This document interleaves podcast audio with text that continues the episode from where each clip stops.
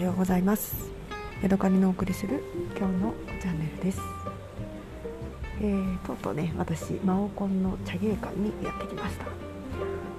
えー、絵好き茶館というのかな？なんかね劇みたいな字書く茶館なんですけど多分、えー、映画の絵につきになるみたいですね、えー、簡体字だと、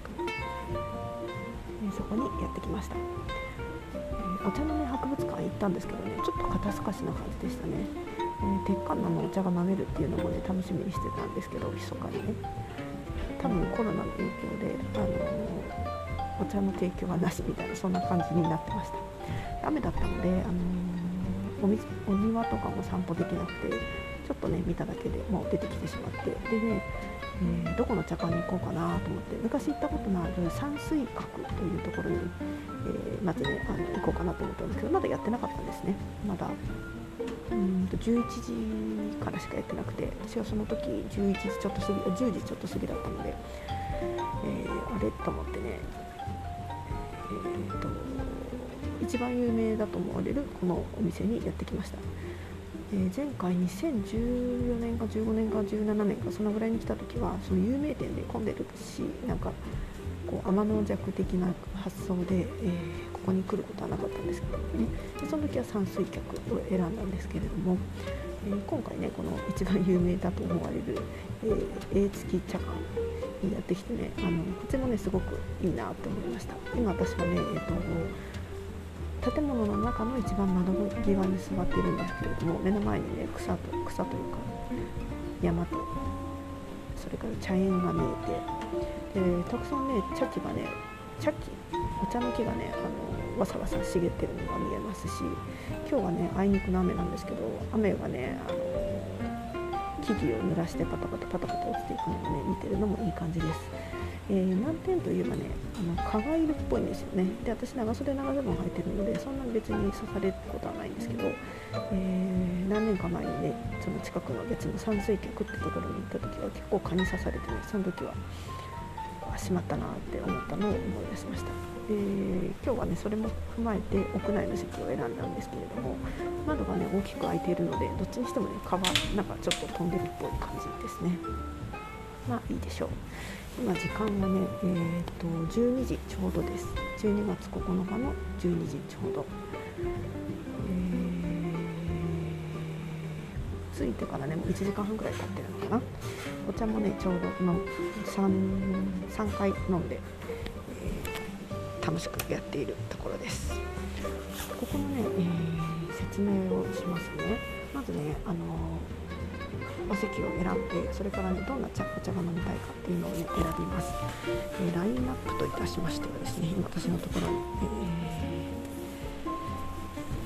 メニュー表があるんですけれども全部で20種類20種類とはねか20種類近くに選ぶものがあります、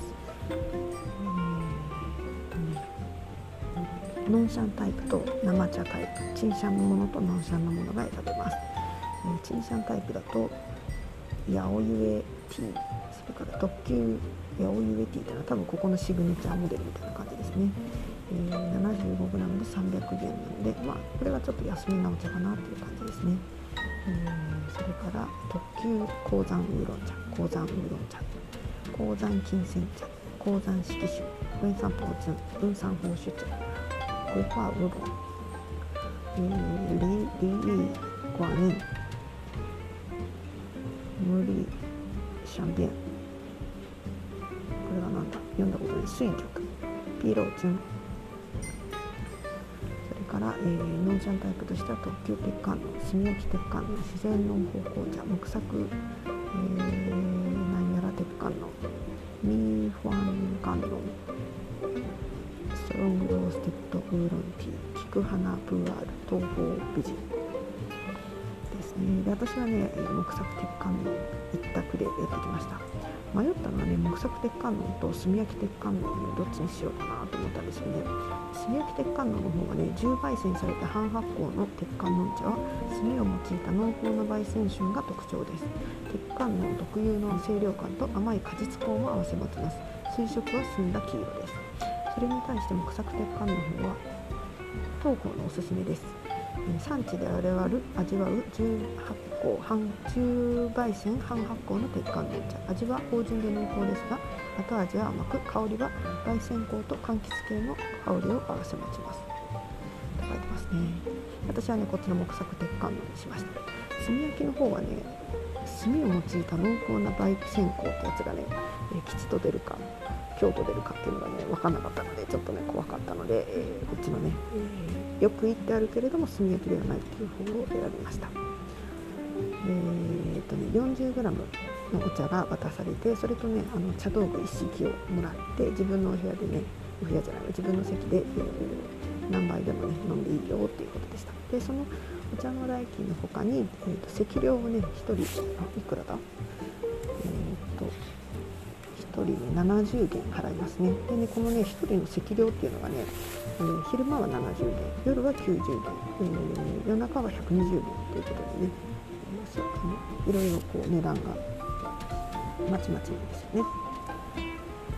そしてね久しぶりに私台湾茶のねちゃんとした入れ方をこうやり方をね見に行ってみました。まず茶器を温めてそれから、えー、茶葉を入れてで第1戦目は捨ててでもねもったいないから飲んじゃったんですけどね。で 2, 2, 2戦3戦というかね、えー、飲んでいるところです机の上にはねあの小さなコンロというか電子コンロみたいなやつがあってそこにねあの夜間を乗せてブクブク沸騰させていてでそれで入れるんですけれども大きなね湯沸かし器もねあのところどころに店のところどころに設置されていてそこからまだお湯を汲んできてそれを自分のところでさらに温めて、えーお茶を入れるっていうそういう感じになってますね。で今日はねちょっと肌寒いんですけれどもまあ上着を着ていればねあのそんなにブリブリするほどでもなくて大きな窓からねガンガンに降ってる雨を見てそしてもやもやしているね山のこう水煙というか雨煙を眺めながらね、えー、そして、うん、自分の机の上のコンロからはもわもわと煙が出てみたいなねそんな感じでとってもいい時間だなと思って幸せですね。そしてね嬉しかったのがね地味に嬉しかったのがクレジットカードが使えたとね私1500円ぐらい残ってるんですね。5 6 0 0 0円っていうところですかね。でそれをねあの今からもう一回お茶を買いに行こうかなと思ってるのとまた朝明日朝でねいろいろ店の周りでお買い物をしてそれをお家へのお土産にしたいのであんまり使いすぎたくないなーっていうのを考えてでもなーおろしに行くのもやらしいとか思ってたんですけどここでね、あのクレジットカードが使えたので現金をね使わなくて済んだので、えー、嬉しかったです。